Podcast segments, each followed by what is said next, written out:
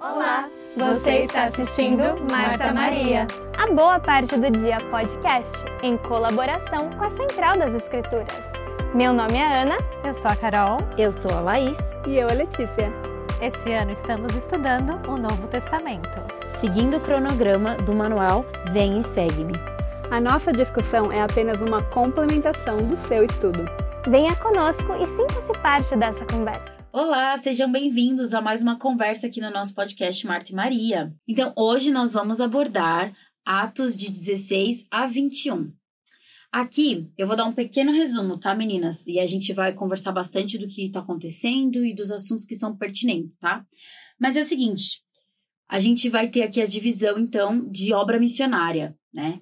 Paulo vai sair com Silas, vai vai chamar Timóteo também, e eles vão pregar e eles vão aproveitar para anunciar a palavra e para passar os decretos que foram dados pelos apóstolos da igreja na época, né? Então nós vamos ver aí é, Paulo pregando com muita força, com muita fé, é, com muita verdade. Vamos ver Paulo sendo preso, nós vamos ver é, conversos também pregando, vamos ver pessoas endemoniadas, enfim. Vamos ver bastante coisa. É, ele foi muito ousado em voltar para os lugares que ele foi perseguido, né? E, e todo esse tempo ele está indo lá voltar para falar de novo do evangelho. Então, é bem interessante essa jornada que ele faz agora, né? Uhum. E outra coisa também é que as próximas, os próximos livros da Bíblia são decorrentes das cartas que Paulo fez para cada povo que ele visitou, que ele fez essa missão, né? Então, quando ele foi para Corinto, ele fez a carta aos Coríntios, né? Que fala, né, Romanos, Coríntios, Gálatas, Efésios, Filipenses, Colossenses, Tessalonicenses, né? Então tudo, todos esses livros nessa ordem foi os foram cartas, foram né? cartas para o povo. Então que, que exemplo que Paulo foi para nós, né? Além dele pregar a palavra, ele ainda deixou escrito para que hoje a gente pudesse ter acesso a tudo isso. E, e, e, ele foi um dos autores né, do Novo Testamento que engrandece, nos enriquece, nos dá, nos traz bastante o Espírito. Pensei agora, né? Uma, uma das coisas é, que eu gosto do Diário da minha avó é que ela colocou, deixou o testemunho dela. Ela, assim, no comecinho ela escreveu o testemunho dela. Eu acho tão bonito isso, né? Poder ver o testemunho da minha avó, ver né, como ela sentia em relação ao evangelho. Então, muitas vezes a gente precisa desse lembrete, né? Que a gente precisa passar isso para nossos filhos, para nossos netos, ou então até para os amigos que vão ler depois. Né? Meu pai também fazia um diário e eu achava, né? E eu, eu lendo o diário dele, ele falava em nome de Jesus Cristo, amém. Ah, que bonitinho! eu falei, a cara do Esmeralda. Isso me lembra também é, que eu tinha feito uma meta. Aqui nos Estados Unidos tem para você comprar livro de Mormon, que daí ele tem um espaço a mais nos cantos, né, para você poder fazer a anotação. E eu tinha começado, eu comprei um desse, e eu tinha começado com o propósito de deixar esse livro de Mormon para os meus filhos, para que eles vejam as minhas anotações falar, ó, oh, Zoe, ó, é o Jay aqui, ó, é que ele tá falando isso. E eu meio que parei, então vocês me lembraram voltar. aí pra eu Nossa, um voltar maravilhoso. É. Hoje eu tô aqui com a Bíblia da minha mãe e ah, tem anotações dela também por aqui. Legal. Uma parte. é, e aí também, não sei, né, me vem na cabeça as mídias sociais, a gente usa como um diário também, né? Uhum. E a gente pode sempre postar lá nosso testemunho. Né? Fica aí uma dica para quem está assistindo. E entrando aqui então na nossa discussão, né, no, no capítulo 16, ele leva consigo, Paulo leva consigo Timóteo. E ele começa energicamente já a começar a propagar o evangelho, né? Porém, foi necessário um ajuste, né, para Timóteo. É, então, é interessante que no 3, a gente acabou de estudar no, no capítulo 15 sobre a circuncisão, né, que era importante é, todo mundo saber que não precisava mais e que a, a, agora virou uma lei maior, não precisava seguir todas as leis de Moisés. E aí, no 3 fala que Paulo quis que este fosse com ele, Timóteo, tomando o circuncidou, por causa dos judeus que estavam naqueles lugares. Então, mesmo que ele não precisava, né, não era necessário, para que não houvesse um problema maior, uma dificuldade maior para poder pregar o evangelho naquela região, e tinham, já que tinham muitos judeus ali, eles e e aí ele, ele resolveu fazer isso para realmente não ter esse choque de cultura, né? Uhum. Eu acho interessante que eu li um exemplo até como se, se a gente estivesse recebendo um judeu na nossa casa né, algum vizinho nosso, e aí você vai servir porco para essa pessoa? É super rude, né? É super falta de educação e, e, e, tira tira o constrangimento que eles passariam, né? Se você servir uma coisa que eles não comem ou não têm costume, né, de comer. Então ali é a mesma coisa. Ele é para não passar um, um, né, não precisar ter um conflito, um, um discurso, um, um empecilho um para poder também pregar o evangelho. É, Já penso, não vou te eu... ouvir porque você não é circuncidado. É, é, eu penso também naqueles países que requerem que a mulher né, cubra o, ro o cabelo, uhum. né? Tipo, se a gente por mais que a gente não viva isso, se a gente vai visitar um desses países, a gente faz por respeito, respeito para poder cultura, a né? cultura. Né? E sabe o que me fez pensar nesse assunto?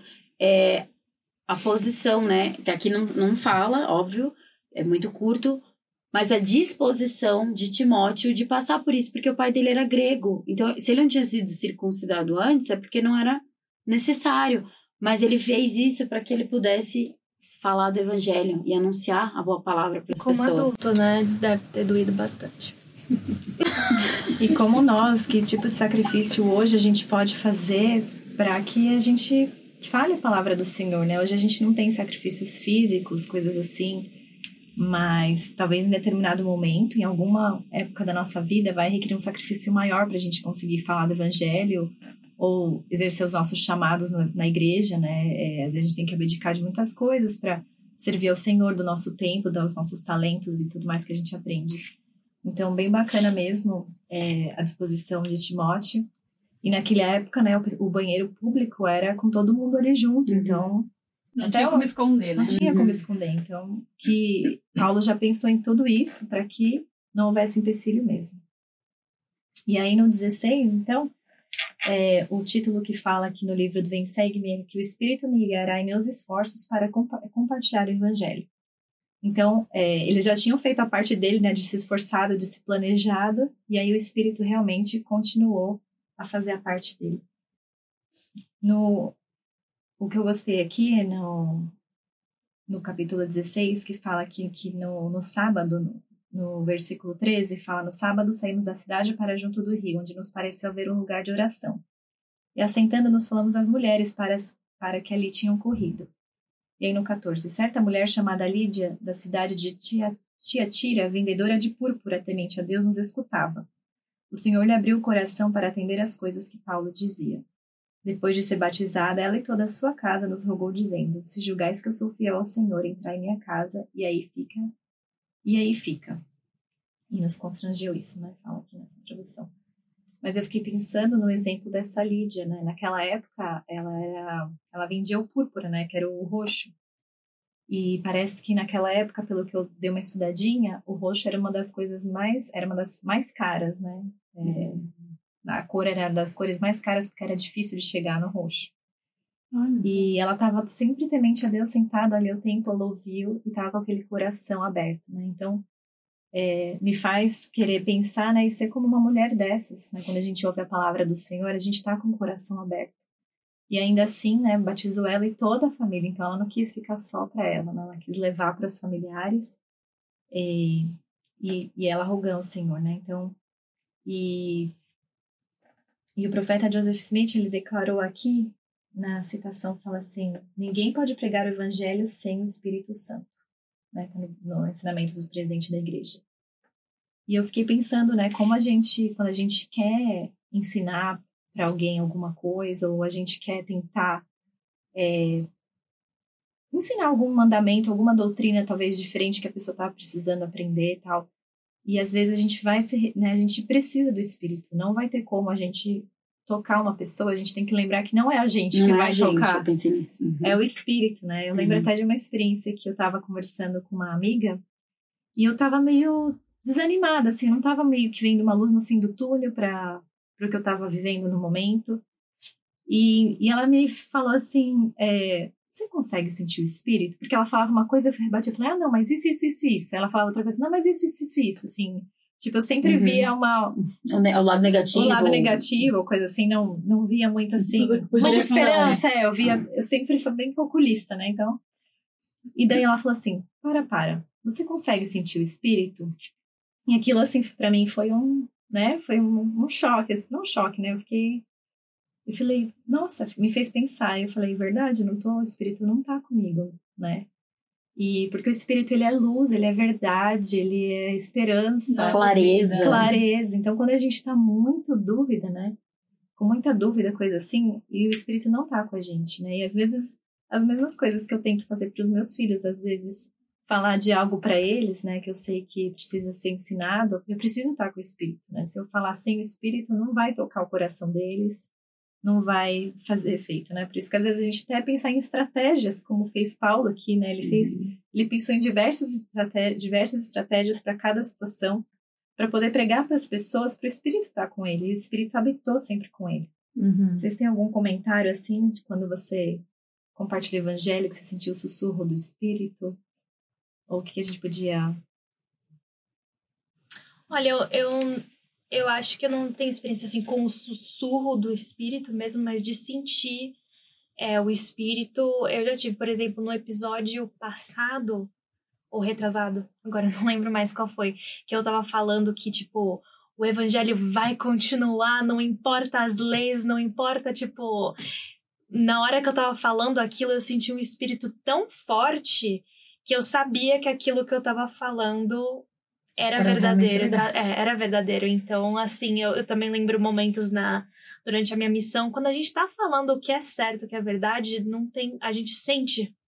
É, é muito muito legal, é muito surreal, parece, o, o sentimento é vem. É do espírito, né? Do espírito uhum. pro espírito. E quando a gente pensa no, no Espírito Santo sendo esse Deus poderoso e que ele pode estar tá na gente e agir por meio da gente, né? Não tá assim, mas pelos sussurros uhum. dele e Paulo ele estava o tempo inteiro assim, né, pregando assim com muita fé, com muita assim, ele não tinha medo, né? Ele tinha ele ia lá e falava para as pessoas, agia de ousadia, uhum. né? Como também fala de outros missionários do livro de Mormon. A mesma coisa, Paulo, ele era e a gente estava até comentando que ele ficava pouco, ele passou em muitas cidades, ele ficava pouco tempo nos lugares e, e, e ele fazia um trabalho assim incrível, né? Da questão do, esforço dele, da ligação dele com o Espírito, com o Senhor.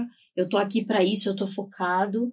E ele deixava a mensagem dele, né? E o Senhor usou ele muito como instrumento mesmo, para abençoar muitas vidas, né? Eu fico pensando, assim, se ele pensava, ai, quando eu era Saulo, provavelmente isso vinha muito, e isso era uma forma de levá-lo para frente, uhum. por um lado, né? A gente tá falando aí de, de, às vezes, do lado negativo, mas, cara, eu já fui Saulo, eu, eu eu sei, eu sei do meu potencial, eu sei do meu testemunho, eu sou Paulo. E eu sei que Cristo vive aquela coisa, né? Então acho uhum. que isso uhum. levou muito ele. Ele tinha o testemunho, ele tinha certeza, assim, né? Do, da, da cabeça até os pés, que Cristo era o Salvador e que ele precisava pregar, as pessoas precisavam ouvir, precisavam se arrepender, precisavam entrar no caminho para serem felizes. Por isso que a gente vê tanto, né, nos recém-conversos, uhum. esse fogo, né? Porque é recente, é aquilo que está pulando no coração, tá aqui na garganta, né? E eu gosto muito de ouvir um testemunho de, algum, de alguém que acabou de ser batizado, ou até ver, assim, o, o semblante de uma criança que acabou de fazer oito anos e entrou pelas águas do batismo também. Você consegue reconhecer o Espírito, o Espírito fala com o Espírito, né? Uhum. E ele continua, né? Depois ele, ele, ele cura uma jovem adivinhadora, e mesmo uhum. com toda essa força, ainda a oposição trabalhou forte para ele não né? E, e quando eles conheceram essa jovem, ela era adivinhadora e ela tinha muito lucro, né? Ela fazia dinheiro por isso. Vidente, né? Era uma vidente. E aí Paulo, no, né, no, no, no 18, 16, 18, ele fala que isso se repetia por muitos dias. Então Paulo, já indignado, voltando-se de seu espírito, em nome de Jesus Cristo, eu te mando, retira-te dela. E na mesma hora saiu. Então, é, ele precisou usar o poder do sacerdócio, né? E e em nome de Cristo expulsou o espírito. Então, o que eu achei interessante é, nesse acontecimento é que ela estava falando por muitos dias, né? E eu achei interessante que nos oito fala, porém, descontentando isso a Paulo, voltou-se, enfim, ele estava descontente com isso. E eu, e eu vejo que pelas escrituras, Paulo, ele se atentava aos detalhes, né? E, e olha o que ele, o que ele fez, ele expulsou ela, né? Mas, mas expulsou o espírito dela, desculpa. O espírito ruim dela, né? E por que, se ela estava falando algo que era verdade? Olha o que, que ela estava anunciando. Estes homens que nos anunciam o caminho da salvação são servos do Deus Altíssimo. Mas ela estava falando a verdade.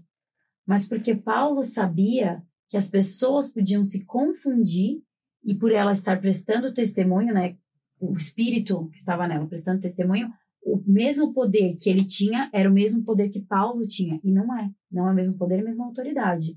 Mostrar que ela era uma vidente de verdade, que tinha o poder de Deus, mas não era E não era o poder de e Deus. ela estava ganhando dinheiro com isso, se aproveitando Sim. para tirar o né, proveito do povo. Uhum. E é interessante porque se ela tava com um espírito ruim, o espírito ruim sabia que Paulo realmente tinha um espírito. Então, Então ele estava realmente testificando da verdade, sim. Porque mesmo os espíritos ruins sabem da autoridade e eles estavam usando para o benefício deles, mas eles estavam falando. Sim. Eles Porque não tem como negar. É verdade. Não tem como negar. Porque as pessoas iam achar que é a mesma coisa. É. E não é a Não mesma é. coisa. Então, eu, isso, isso me chamou muita atenção. Porque Paulo soube discernir, entendeu? E mostrar para as pessoas, né? Então, ele impediu ela de, de falar mais ainda, né? E, mas, e mesmo assim, mesmo ele defendendo a verdade, né, ele foi é, chamado, foi preso por Foi isso. preso por e isso. açoitado, né? E Uhum. no 22, levantou-se a multidão unida contra eles, predadores rasgando-lhe as vestes, mandaram açoitá-los com varas. E no 23, e, de, e depois de lhe darem muitos açoites, lançaram no cárcere, onde o carcereiro que os guardasse, é, ordenava ao carcereiro que os guardasse com toda a segurança. E, inclusive, né, depois ele, esse carcereiro ele é convertido. Então, é, tudo, né, meio que também tem um, um Sempre na prisão, né? Sempre a, a prisão acaba sendo um lugar de aprendizado, né? Sempre acontece alguma coisa ali que mostra os anjos aparecem para soltar. Mas eu gosto muito dessa história que, que ele não quis sair, né? Ele falou assim, é, é, quando eles, os, os, Magistrados. gover- é, os magistrados falaram, pode soltá-lo, mas fizeram em silêncio, né? Fizeram Uhum. de maneira meio sorrateira, assim, né? Ele, não, se vocês me prenderam, vem aqui e vem me soltar, Uhum. né? Eu posso sair se eu quiser, mas... E, e a mesma, da mesma forma, ele podia ter saído quando teve todo aquele terremoto, né? Mas não, se vocês querem me prender em público e me soltar em silêncio, não, não é assim que funciona. Uhum. Venha, venha aqui ver o que vocês fizeram. Eu gosto também nessa, nessa história, no versículo 25, que ele fala que eles começaram a orar e cantavam hinos né, a Deus, e os outros presos os escutavam. Então, de novo, né, eles estão testemunhando, fazendo as pessoas sentirem o Espírito através hinos. Então, às vezes, não é só palavras, atos, né, mas a gente cantar e a gente sabe, quando a gente está lá ouvindo o coro do tabernáculo, meu, não tem como não sentir o espírito e não, não se arrepiar, né? Isso me faz refletir também a atitude de Paulo em relação, né? Ele podia estar lá na prisão e murmurar, ai, Uhum. Senhor, fui Porque- preso, porque, tô é. apanhei, né? E mesmo assim ele orou e, e cantou. Então, é, da mesma forma né, que eu falei até dessa minha experiência, né? Se eu tivesse mudado ali, né? Depois eu mudei o meu, a minha perspectiva da situação. Então, às vezes a gente pensa que a gente está numa prisão, né? É, ou aqui a gente nesse outro país, por exemplo, né? Que, que precisa de da coisa de imigração, coisas assim. A gente pensa, não, eu tô preso nessa situação, não tem. A gente às vezes fica vendo coisas aqui e ali que é difícil. Ou qualquer outro tipo de situação que a gente pensa que é preso, né? Nada, nada tem poder perante Jesus Cristo, né? Se você tem qualquer é, se sente preso em qualquer situação, seja de um relacionamento, seja de um. ah, De um pecado. Às vezes De um a gente pecado. é preso pelos pecados, né? Uhum. Corrente dos pecados. e, enfim, tudo, tudo tem salvação em Jesus Cristo. Tudo a gente pode resolver, né? Então, gostei disso, que a gente pode orar e cantar, falar, Senhor, tô aqui, né? Me muda, me, me ajuda a sair dessa prisão, né? E, e isso vai acontecer, né? Como ele mandou aqui o terremoto, Exatamente. né? Exatamente. E foi uma forma ali, é, como você falou, podia estar sendo negativo, podia estar reclamando, mas ele louvou o Senhor, né? Ele sabia de quem vinha a força dele. É, eu sinto Paulo um homem muito forte, corajoso, ousado, né? Ele e Silas ali com ele também. E usou dessa maneira para pegar o evangelho, né? Como a Ana falou, muitas vezes é também através da música, né? E, e, e do louvor mesmo, de quem ele era, né? E, e pregou o evangelho. Como que nós é, fazemos no nosso dia a dia? Como que nós podemos, em meio às nossas dificuldades, em meio ao dia a dia, correria, vida escola, né, estudos, trabalho, como a gente pode também expressar o nosso testemunho de Cristo, né? Em tudo que ele fazia, ele demonstrava, né? Em Isso. tudo que ele fazia, ele era um missionário. Eu, eu- isso, eu sinto que era tão natural para ele, era tão é, habitual, assim, era um hábito dele, né? Era a vida dele era falar sobre isso. E, e claro que existem pessoas que talvez como ele, que é uma é um dom dele, né? Mas todos nós devemos buscar nos preparar para anunciar o evangelho. Como será que a gente pode fazer isso no nosso dia a dia, né? É, Para a gente refletir aqui nós, né? E quem está nos ouvindo e assistindo também, que a gente não precisa ter um, um super dom para a gente falar das coisas que a gente acredita. As poucas coisas que a gente tem certeza na vida, a gente pode anunciar e falar para as pessoas, né? E a gente não pode falar duvidando. Hum, uhum. Eu acho que Paulo não tinha dúvidas com ele. É a boca, verdade. né? Ele falava, não importava quem, e ele Isso. sabia que o Espírito ia tocar porque ele fazia a parte dele. né? Então, quando a gente vai pregar o Evangelho, a gente precisa estar com o Espírito, a gente precisa falar sem temer. Gente, posso, tipo, também falar que eu tô um pouco, assim, chocada. Porque esses são os homens, os apóstolos, que estavam lá andando com Cristo.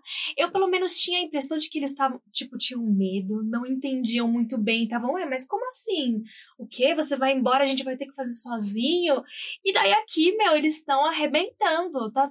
É, é muito incrível que o Senhor, ele nos qualifica. Né? Quando ele nos chama para fazer alguma coisa, ele nos qualifica.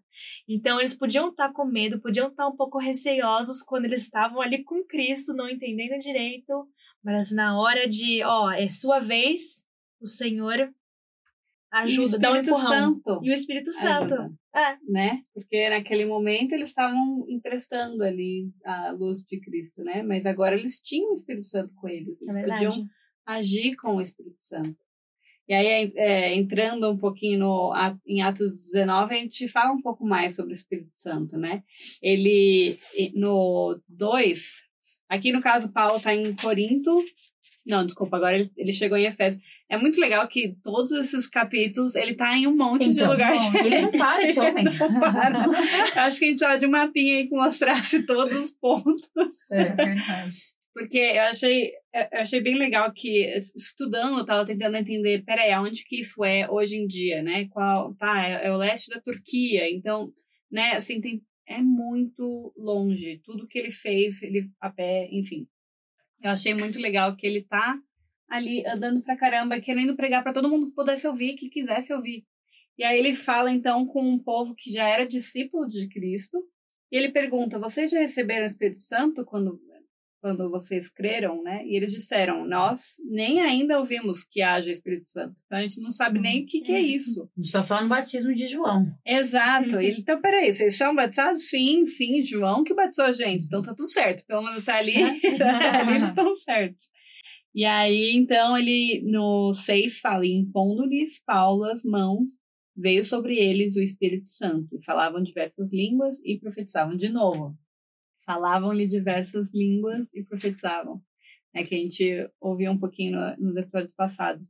Então, de novo, ele nos capacita, ele, ele nos leva a conseguir falar mais o evangelho, ele nos leva a ser luz para as outras pessoas.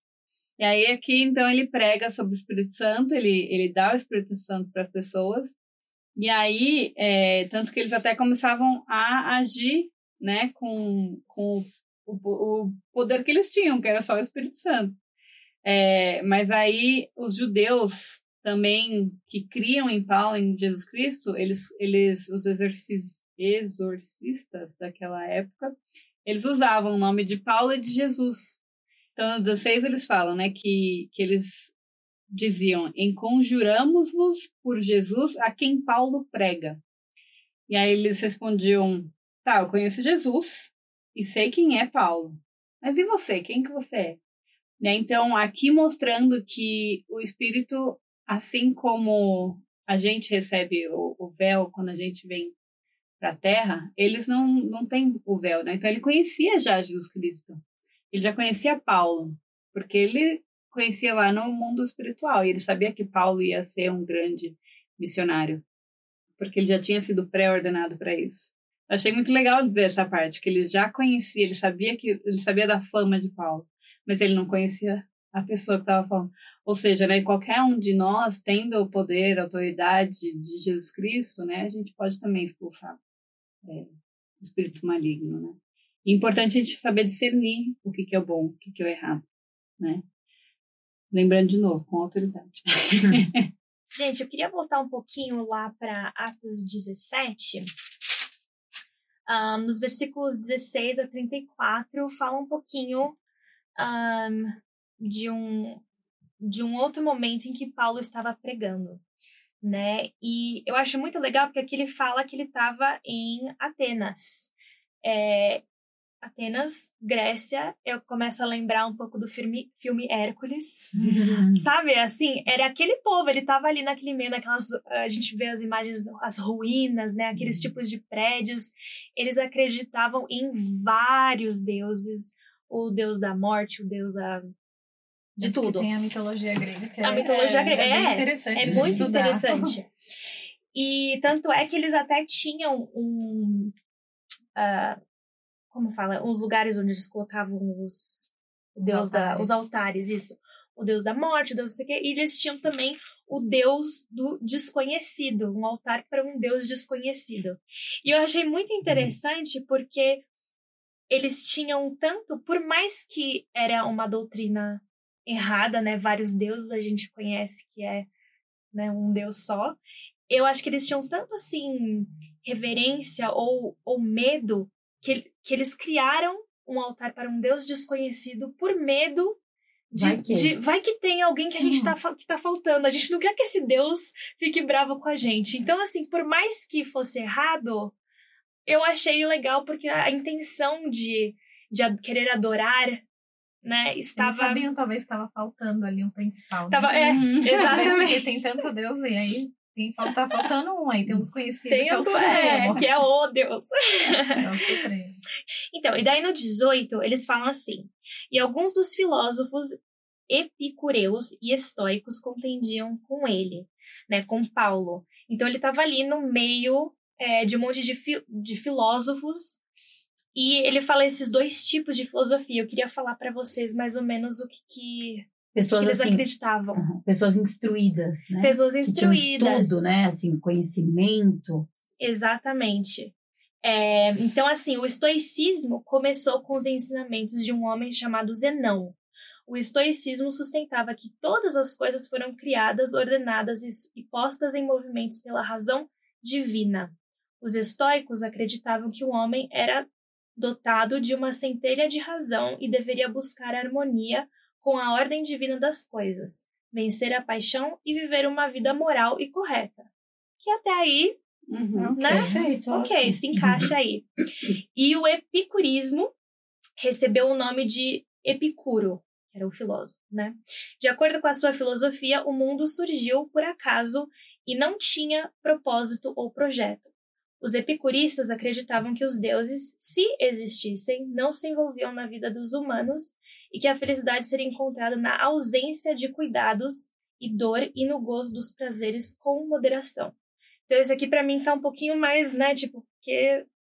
Uhum. Enfim. Começou tudo, tudo do nada, tudo não tem um nada. criador. Não... Bom, enfim, e o que eu gosto muito é que eles eram muito abertos, eu achei, a novas ideias. Eles estavam lá debatendo e eles abraçavam novas ideias, tanto lá que eles estavam lá para isso, para escutar novas ideias. Então, por mais que eles tivessem crenças diferentes, quando Paulo chegou com, com esse novo ensinamento, eles estavam, não, peraí, legal, é uma nova filosofia, Jesus, vamos, o que, que é isso? É, é uma coisa, e eu achei muito interessante, né? Eles não automaticamente, tipo, ó, isso aqui não se encaixa com o que a gente acredita, vai embora. É. Eles estavam bem assim, não, tá bom, até gostei, vou levar você pro é, Areópago, que era um lugar onde eles estavam todos os filósofos, ou talvez os chefões ali, filosofando. Tanto é que no, no versículo 21 ele fala: Pois todos os atenienses e estrangeiros residentes nenhuma outra coisa se ocupavam, senão de dizer e ouvir alguma coisa nova. Então eles não estavam fazendo nada a não ser lá realmente filosofando, gente. Gente, eu, eu, eu, eu daria muito bem lá é, também. Meu marido falar Mas, e naquela época, né, tinham muitos filósofos, tinha muita gente, né, quando a gente estuda sobre filosofia, coisas assim, sociologia, né, você vê a humanidade tentando se encontrar e pegar um filósofo aqui, não, porque eu, tô achando isso, eu tô achando isso. Eles estão numa, numa descoberta, assim, É. que eu acho que às vezes hoje a nossa geração, a gente meio que. A gente meio que se acomoda na, nas, nas facilidades que a gente tem do conhecimento, é tudo tão facinho pra gente, né? Tá tudo ali, você quer lá, você pesquisa, vai, né? Anda, ainda na minha época, talvez de vocês não, ainda tinha que ir na biblioteca, ainda era é, livro, né? Internet. Inteligência artificial. Hoje agora. tem inteligência artificial. Então, naquela época, era uma, eram umas filosofias que estavam tentando descobrir e saber de onde que vem, por que, que estamos aqui. Então, esse Areópago é um lugar que eles se reuniam para ficar conversando, né? E, e ficar assim, "Não, a gente precisa, né? E de lá vieram, saíram grandes filósofos e tudo. Mas é interessante que Paulo foi lá para falar sobre Cristo, né? Para pregar o cristianismo daquele povo, falar assim, olha, é o que vocês estão acreditando, gente, não é isso, né? Claro que ele não falou dessa forma, porque ele era um estrategista maravilhoso. Tem um Deus, não é, É. desconhecido. né? Exatamente. E ele, e ele falou ali com, né, com, com aquele poder dele. E É, não, exatamente. É, isso falou do Deus desconhecido. Uma das grandes coisas que ele trouxe é, para esses filósofos, que era a coisa nova, né, que eles estavam Uhum. buscando, é, no 29 ele fala: "Po- é, sendo, pois, geração de Deus.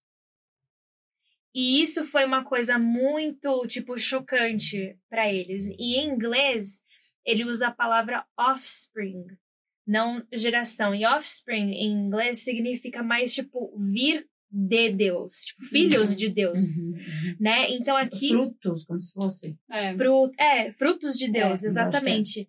Então aqui ele tá, é, ele tá ensinando um, um dos maiores princípios que a gente tem no Evangelho, que nós somos todos filhos Prole. de Deus, prole, exatamente, tá aí a, a tradução é, correta. E eu fico pensando assim, quando ele fala geração de Deus, eu fico pensando que agora a gente escuta, né, ah, a geração Z, a geração Y, somos os milênios, Millennials. é, do milênio, somos não sei o que, né? Então a gente vai se caracterizando com, ou por exemplo, na, na minha época de adolescente, era muito, ah não, a gente é emo, ah não, essas são as patricinhas, e a gente tem esses Rótulos. rótulos que a gente ah, acaba se caracterizando, mas o rótulo talvez mais importante para a gente usar é nós somos a geração de Deus, nós somos filhos de Deus. Uhum. E somos filhos de Deus dos últimos dias, hoje em dia, né? Exatamente. Então, hoje em dia, a gente tem essa. Eu acho que é importante a gente meio que caracterizar, em, né, não, não rotular, mas acho que caracterizar, porque quando a gente caracteriza um povo, né, a gente meio que sabe o que, que eles estão acreditando, o que, que eles estão fazendo. Então, meio que você sabe o que está acontecendo, né? E, e aí é diferente de você rotular com criticar, né? Ou você já falar, ah, aquele Uhum. povo é aquilo. Que tem um pré-julgamento, né? De que É. ah, ele vai ser exatamente assim. Existem características, né? Como você Uhum. falou.